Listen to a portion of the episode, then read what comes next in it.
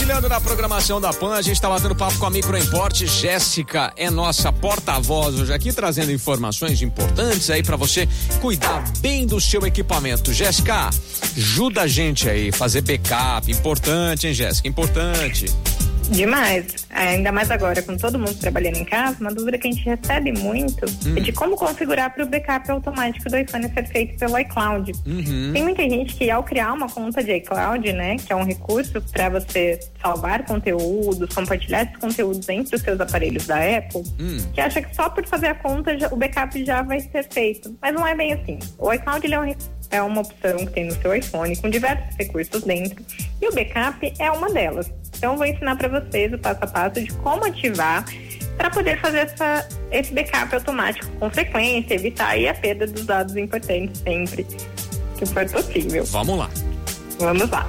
Primeiro passo: você criou a sua conta de iCloud, entra lá nos ajustes do seu aparelho. Uhum. Se o iCloud ele vem com, com 5 GB de armazenamento gratuito, que geralmente é suficiente para armazenar os contatos, alguns aplicativos, dependendo da forma que ele estiver configurado. Porém, pra, hoje em dia, com tudo que a gente usa, acaba não sendo suficiente para fazer o backup completo do seu iPhone, com fotos, com arquivos e tudo mais. Uhum. Então, o primeiro passo é entrar nos ajustes, ir na opção gerenciar armazenamento e adquirir uma das opções de upgrade de armazenamento do iCloud. Uhum. Se o cliente tiver qualquer dúvida, pode entrar em contato com a gente, que a gente auxilia nesse processo, mas é muito simples. Certo. Feito isso, ou para quem já tem a opção de pacote de armazenamento do iCloud, vai entrar nos ajustes novamente. Uhum. Entra lá onde está o nome, vai aparecer a opção iCloud. Clicou nessa opção, já aparece a opção Backup. Certo. Dentro dessa opção Backup, vão ter diversos ícones e aí você personaliza da forma que você quiser o que você quer salvar no seu backup. Uhum. Tem gente que vai querer só fotos, tem gente que vai querer fotos contatos, notas, tem gente que vai querer que salva tudo praticamente do iPhone. Uhum. E aí você seleciona o que você quer. Selecionado, vai ter a opção uh, backup uh, você vai ativar o ícone para ficar verde. Se tiver cinza, não vai ser feito. Então uhum. verifica isso que é muito importante. Sim. E pronto. A partir daí o seu backup vai ser feito automaticamente. Sempre que o seu iCloud tiver espaço de armazenamento disponível. Então tente ficar atento, caso seja um aparelho de armazenamento grande, de 256 GB, de 512 GB, o cliente usa muito, é legal comprar um pacote de armazenamento maior, para não ter problema de espaço. Sim. E aí, todo dia, deixar um tempinho carregando, com uma boa rede de Wi-Fi, geralmente durante a noite, o backup vai ser feito automaticamente.